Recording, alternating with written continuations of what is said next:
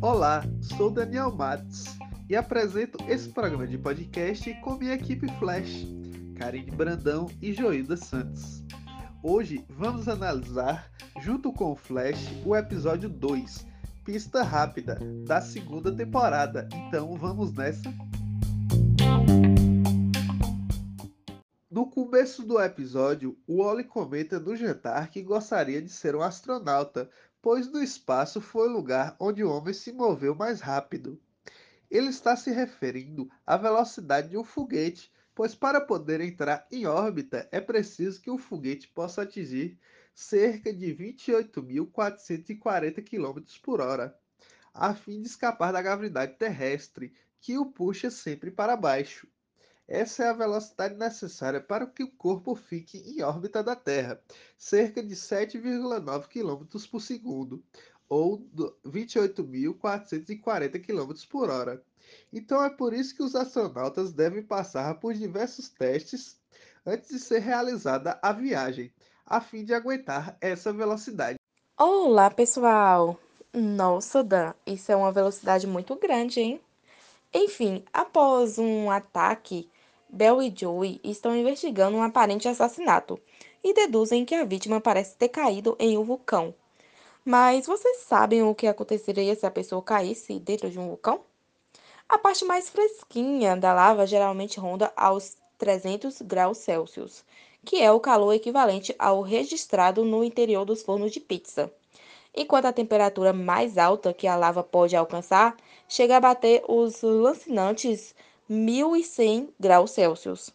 Agora imagine um corpinho humano aterrissando sobre uma superfície dessas.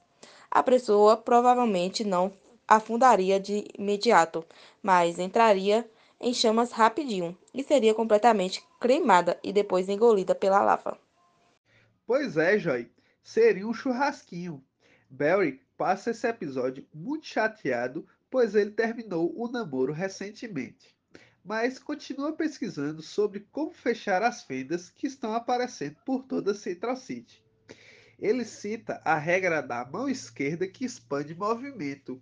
Isso é uma regra física para calcular a intensidade da força magnética. O dedo indicador vai apontar para o sentido do vetor campo magnético e o dedo do meio vai apontar para o sentido do vetor velocidade. O dedão vai apontar para o sentido da força elétrica. Barry encontra uma forma escrita pelo flash reverso, que possui a solução para o problema, que seria uma granada aceleradora de partícula. Para derrotar o meta-humano conhecido como Poço de Piche, Cisco desenvolve uma granada de nitroglicerina. A nitroglicerina é um líquido oleoso de cor amarelo pálida. É altamente sensível ao choque. O simples ato de balançar o líquido pode causar a explosiva decomposição em gases de nitrogênio, dióxido de carbono, água e oxigênio. Como dito pelo próprio Cisco, a granada atinge 115 graus Celsius, que é o ponto de ebulição do asfalto puro. Então, ao atingi-lo, ele irá ser congelado. Por isso a expressão, isso é nitroglicerina pura, utilizada até por jornalistas para assuntos bombásticos. Após descobrir que Wells estava roubando a velocidade de Bell Caitlin analisa uma amostra celular de Belly. Ela não consegue descobrir o que exatamente aconteceu com ele, mas ela sabe que ele drenou a sua velocidade e também causou danos nos seus cromossomos.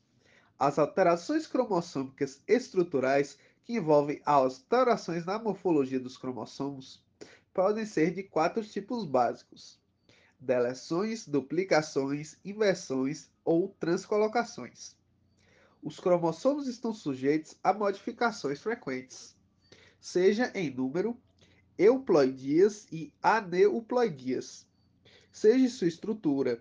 Aprendemos esse tema no CJCC, no curso Mutantes, da professora Karine. Se você ainda é estudante do ensino médio da Escola Pública da Bahia, pode aprender mais fazendo esse curso. Isso mesmo, Dan. Lançamos até um livro digital, O Segredo dos Heróis com a criação de personagens mutantes. Chegamos ao fim, pessoal. Obrigada por aprender conosco.